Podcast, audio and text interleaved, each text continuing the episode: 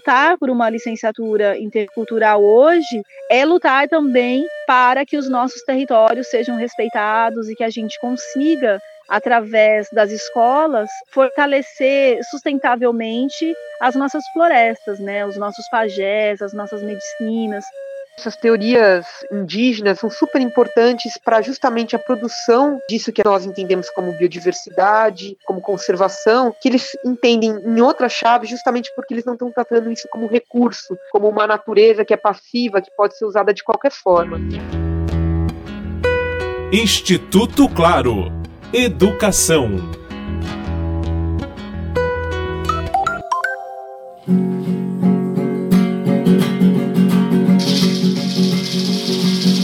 Estado de São Paulo, mais da metade dos professores que atuam em escolas indígenas concluíram apenas o ensino médio. Para mudar esta realidade, o Grupo de Trabalho por uma Licenciatura Indígena no Estado de São Paulo reúne lideranças indígenas e docentes da Universidade Federal de São Paulo e da Universidade Estadual de Campinas. Neste podcast, o Instituto Claro conversa com a professora de antropologia da Unicamp, Joana Cabral de Oliveira, e com a coordenadora do GT, a filósofa e professora indígena Cristine Itacoá. A gente tem uma realidade hoje de mais de 200 professores sem formação nenhuma, só com ensino médio. Embora alguns professores chegaram a fazer algum curso à distância, alguns cursos por conta própria, mas esses cursos feitos tanto à distância ou presencial em algumas universidades próximas às aldeias não contemplam essa formação específica e diferenciada. Então, são vários professores atuando, mas sem essas ferramentas específicas para lidar com a educação escolar indígena, que é um grande problema que a gente tem hoje, né? E esses professores, eles não têm uma formação superior para dar aula, eles têm uma contratação precária, eles atuam nas suas comunidades e a necessidade de ter uma licenciatura indígena é a possibilidade de fornecer uma formação para que eles possam aprimorar uma prática de ensino na qual eles já vêm atuando. E essa é uma demanda dos próprios professores, um direito que eles têm garantido pela Constituição brasileira.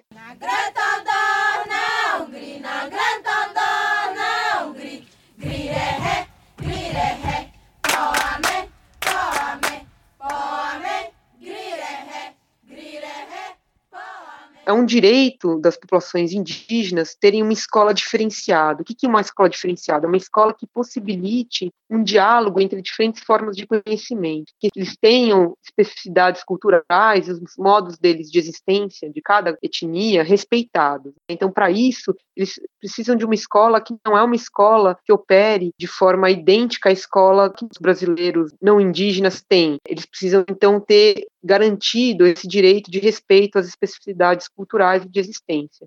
Aqui no estado de São Paulo, a gente tem cinco povos indígenas: o povo Guarani, o povo Krená. Mas o povo Guarani, que é o maior povo indígena do estado, vem de uma luta de cinco séculos. A gente tem hoje a escola como um espaço de resistência e luta. Então, ter uma boa formação, principalmente na parte cultural, para a gente é um ponto muito importante.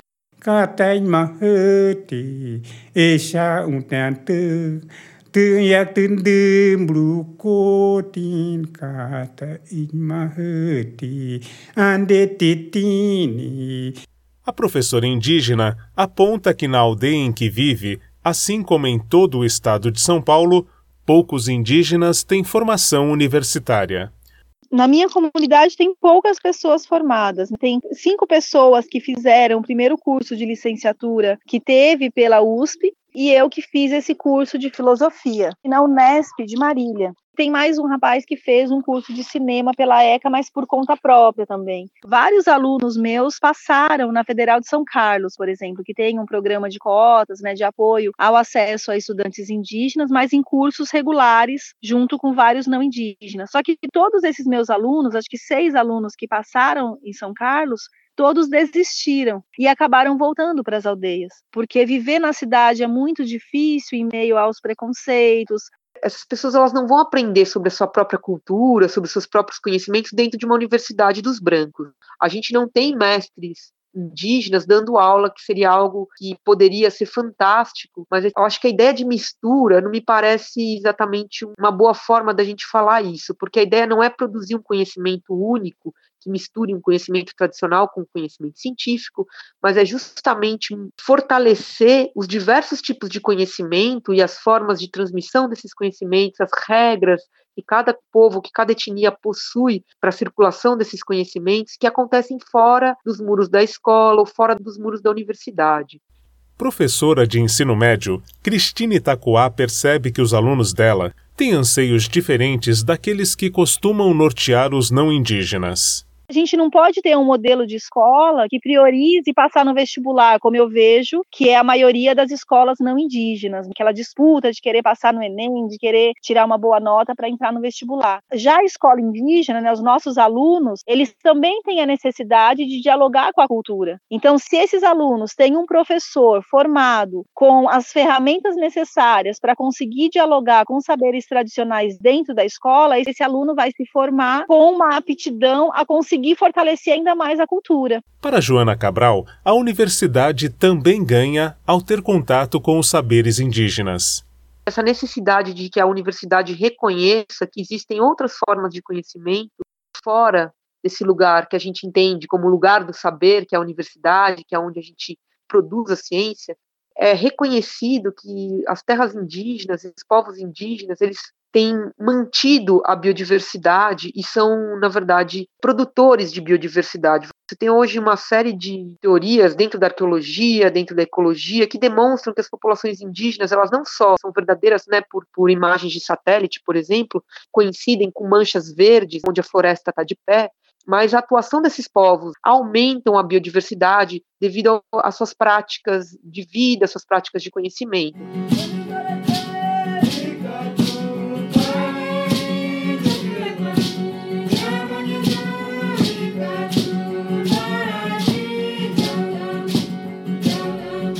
Desde o final dos anos 1990, há iniciativas de universidades públicas e particulares que oferecem a licenciatura indígena em estados como Mato Grosso do Sul, Minas Gerais, Amapá, Amazonas, Pará e Santa Catarina. O contato com essas experiências foi importante para a criação do projeto pedagógico que está sendo proposto para a licenciatura indígena em São Paulo a gente teve a visita de alguns professores indígenas que hoje lecionam nas licenciaturas dos seus estados, como foi o caso do professor Eliel Benites, que hoje é professor na Federal da Grande Dourados, ele é Guarani Kaiowá, também tivemos o Ney Chacriabá, que é da Federal de Minas Gerais, e a Josileia Caingang, que é de Santa Catarina. Percebi que o trabalho desses professores, quando eles foram eles fizeram a licenciatura intercultural, eles conseguiram fortalecer elementos da cultura deles que estavam já quase esquecidas. E foi através da pesquisa e da sistematização desse conhecimento que eles conseguiram fortalecer a cerâmica, fortalecer a produção de material didático na língua indígena, que hoje a gente praticamente não tem. Quase todos os materiais que a gente recebe hoje é do MEC, mas tudo em português, numa visão totalmente eurocêntrica.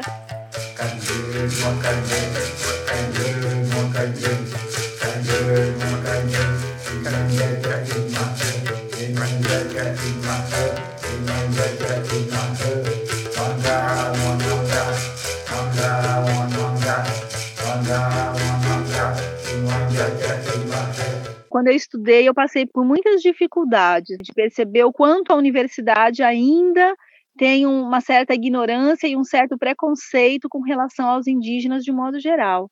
Então, eu acho que quanto mais indígena na universidade, mais a possibilidade de se quebrar esses preconceitos e de também se intercambiar esses saberes porque um estudante indígena cursando matemática ou cursando filosofia ou qualquer outra área, ou na própria licenciatura intercultural, ele vai estar presente na universidade trazendo esses elementos da cultura que os não indígenas desconhecem. Um professor formado em história, ele desconhece a história real dos povos indígenas, assim como dos povos africanos.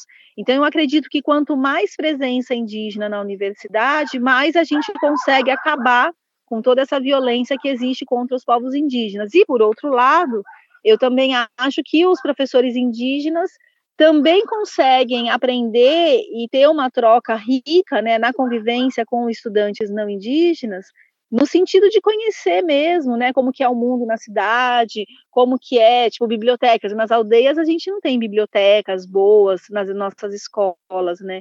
Então, estudando numa universidade, convivendo com, com pessoas não indígenas e acessando esses outros saberes, como, por exemplo, a biblioteca, eu acho que enriquece bastante a troca e o respeito também mútuo, né, tanto entre indígenas e não indígenas.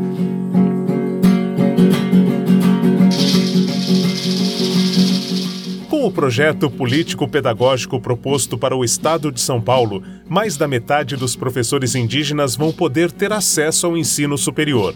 A universidade também terá ganhos ao enriquecer seus conhecimentos com os saberes das diferentes etnias.